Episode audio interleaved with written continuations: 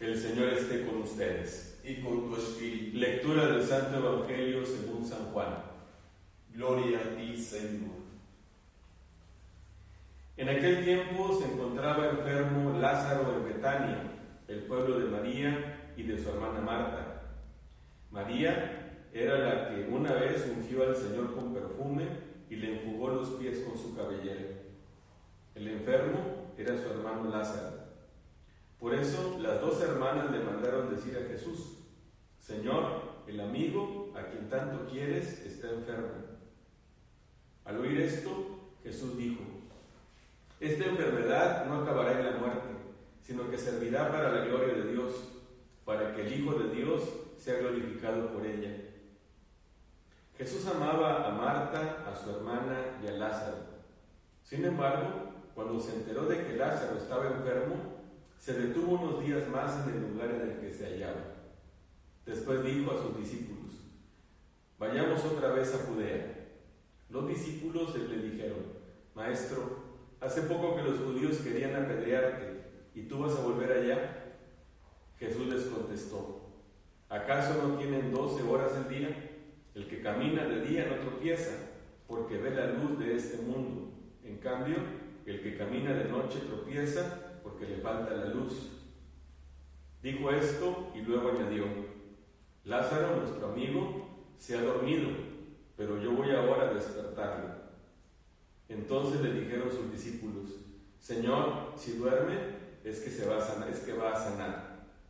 Jesús hablaba de la muerte, pero ellos creyeron que hablaba del sueño natural. Entonces Jesús les dijo abiertamente, Lázaro ha muerto, y me alegro por ustedes de no haber estado allí para que crean. Ahora vamos allá. Entonces Tomás, por sobrenombre el gemelo, dijo a los demás discípulos, vayamos también nosotros para morir con él. Cuando llegó Jesús, Lázaro llevaba ya cuatro días en el sepulcro. Betania quedaba cerca de Jerusalén, como a unos dos kilómetros y medio, y muchos judíos habían ido a ver a Marta y a María para consolarlas por la muerte de su hermano. Apenas oyó Marta que Jesús llegaba, salió a su encuentro, pero María se quedó en casa. Le dijo Marta a Jesús, Señor, si hubieras estado aquí, no habría muerto mi hermano, pero aún ahora estoy segura de que Dios te concederá cuanto le pidas. Jesús le dijo, tu hermano resucitará. Marta respondió, ya sé que resucitará en la resurrección del último día. Jesús les dijo, yo soy la resurrección y la vida. El que cree en mí, aunque haya muerto, vivirá. Y todo aquel que está vivo y cree en mí, no morirá para siempre. ¿Crees tú esto? Ella le contestó, sí Señor, creo firmemente que tú eres el Mesías, el Hijo de Dios, el que tenía que venir al mundo. Después de decir estas palabras, fue a buscar a su hermana María y le dijo en voz baja, ya vino el maestro y te llama. Al oír esto, María se levantó en el acto y salió hacia donde estaba Jesús, porque él no había llegado aún al pueblo, sino que estaba en el lugar donde Marta lo había encontrado. Los judíos que estaban con María en la casa, consolándola, Viendo que ella se levantaba y salía de prisa, pensaron que iba al sepulcro para llorar ahí y la siguieron. Cuando llegó Marta donde estaba Jesús, al verlo, se echó a sus pies y le dijo, Señor, si hubieras estado aquí, no habría muerto mi hermano. Jesús, al verla llorar y al ver llorar a los judíos que la acompañaban, se conmovió hasta lo más hondo y preguntó, ¿dónde lo han puesto? Le contestaron, ven Señor y lo verás. Jesús se puso a llorar y los judíos comentaban, de veras cuánto lo amaba. Algunos decían, ¿no podía este que abrió los ojos al ciego de nacimiento hacer que Lázaro no muriera? Jesús, profundamente conmovido todavía, se detuvo ante el sepulcro, que era una cueva, sellada con una losa entonces dijo Jesús, quiten la losa. Pero Marta, la hermana del que había muerto, le replicó, Señor, ya huele mal porque lleva cuatro días. Le dijo Jesús, ¿no te he dicho que si crees verás la gloria de Dios? Entonces quitaron la piedra. Jesús levantó los ojos a lo alto y dijo, Padre, te doy gracias porque me has escuchado. Yo ya sabía que tú siempre me escuchas, pero lo he dicho a causa de esta muchedumbre que me rodea, para que crean que tú me has enviado. Luego gritó con voz potente, Lázaro, sal de allí. Y salió el muerto, atados con vendas las manos y los pies, y la cara envuelta en un sudario. Jesús les dijo, desántenlo para que puedan dar. Muchos de los judíos que habían ido a casa de Marta y María, al ver lo que había hecho Jesús, creyeron en él. Palabra del Señor. Gloria a ti, Señor Jesús. Tomen asiento.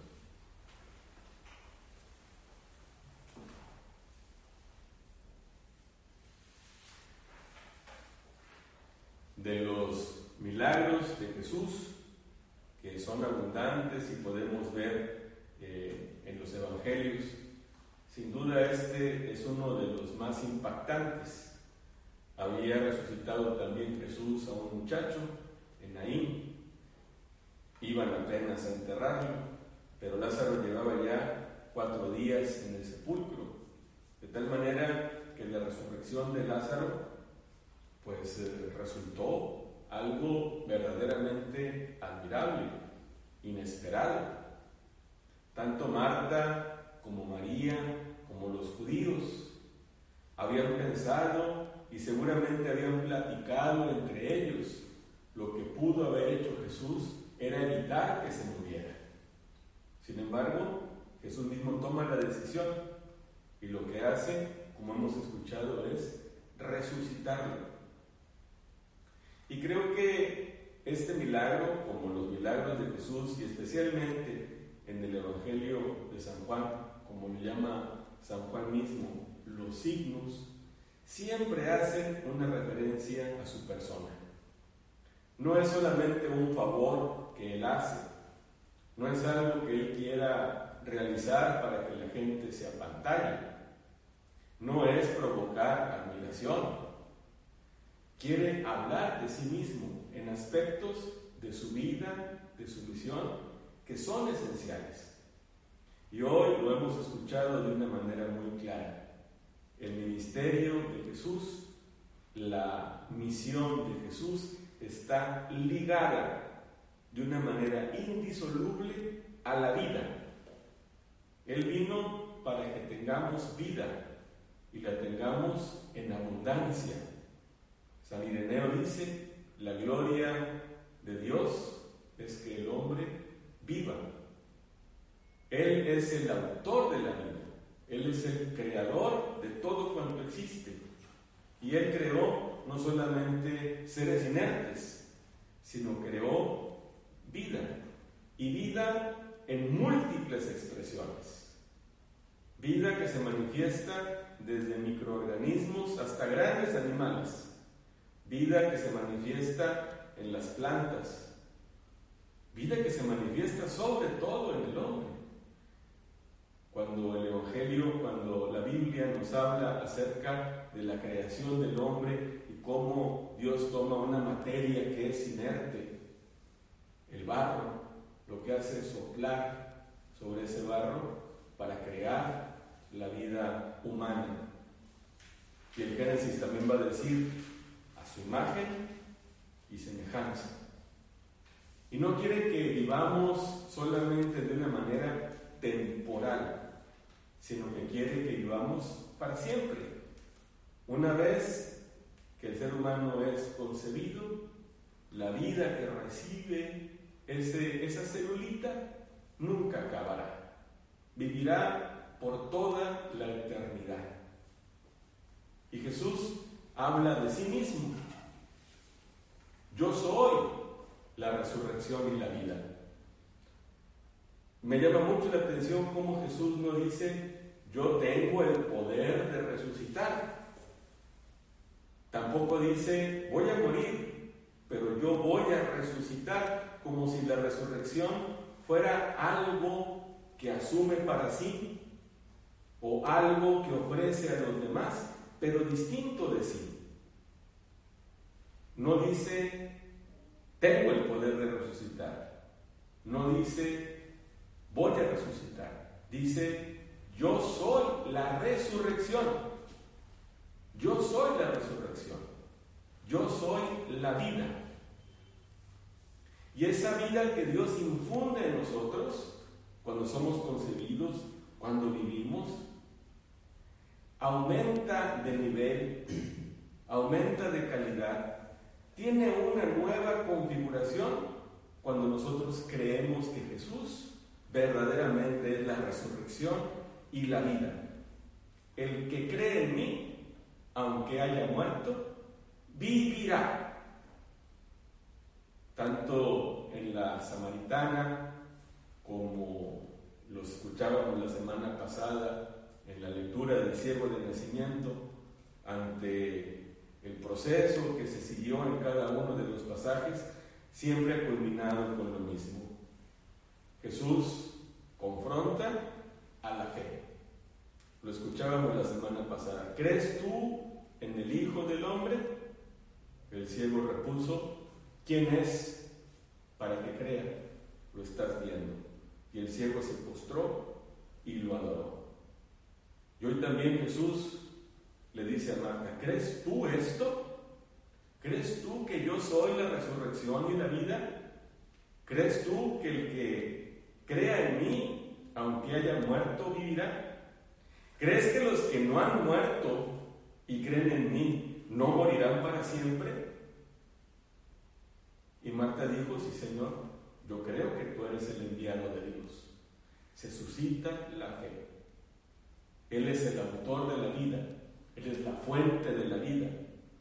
Y por eso, de una manera tan espectacular, puesto frente a la tumba de Lázaro, ordena quitar la piedra ante la resistencia de su hermana y seguramente de los judíos, y con potente voz, Lázaro, sal de ahí. Y el que es autor de la vida, le devuelve la. Aquel que es la resurrección y la vida, le devuelve la vida a Lázaro, lo resucita. No es la resurrección que después él mismo va a vivir, porque Jesús, una vez muerto, ya no muere más.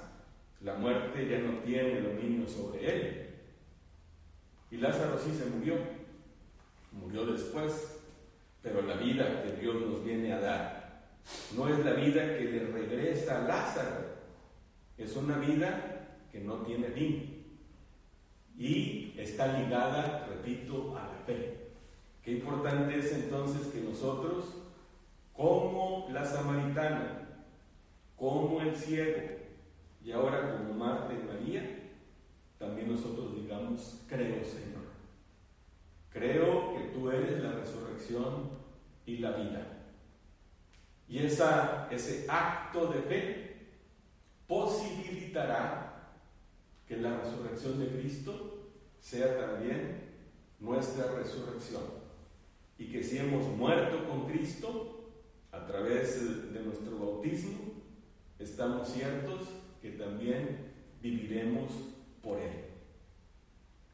Ya estamos a unos días de la Semana Santa y el señor obispo ha comunicado, lo hizo el día de ayer, que no habrá Semana Santa abierta al público.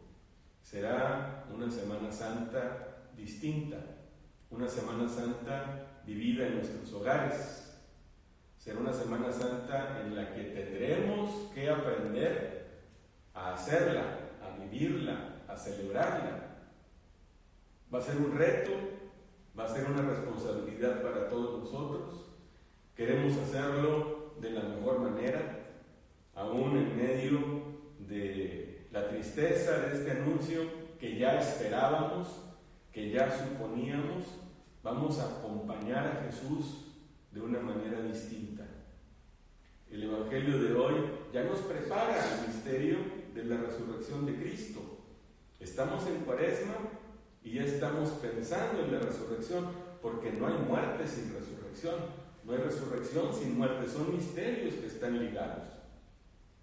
Vamos a prepararnos a vivir esta Semana Santa ya próximamente, el próximo domingo será Domingo de Ramos.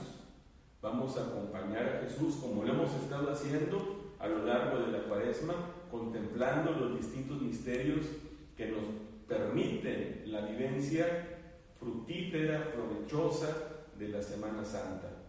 Vamos a buscar el modo para que esta Semana Santa tenga frutos, como, han estado, como hemos estado experimentando todos estos días. Vamos a pedirle a Dios entonces, que es la fuente de la vida, que también intervenga en medio de esta situación que está tan ligada a la muerte, enfermedad y a la muerte. Jesús no intervino ante la enfermedad de Lázaro. Es un misterio. Era lo más sencillo, que Jesús interviniera. Él quiso hacerlo de otra manera. Nosotros queremos que Jesús intervenga de alguna manera también. Queremos que también Jesús, en esta situación de crisis sanitaria, manifieste que Él es el Señor de la vida y que quiere que todos nosotros vivamos. Vamos a pedirle al Señor esto con todo, con todo nuestro corazón.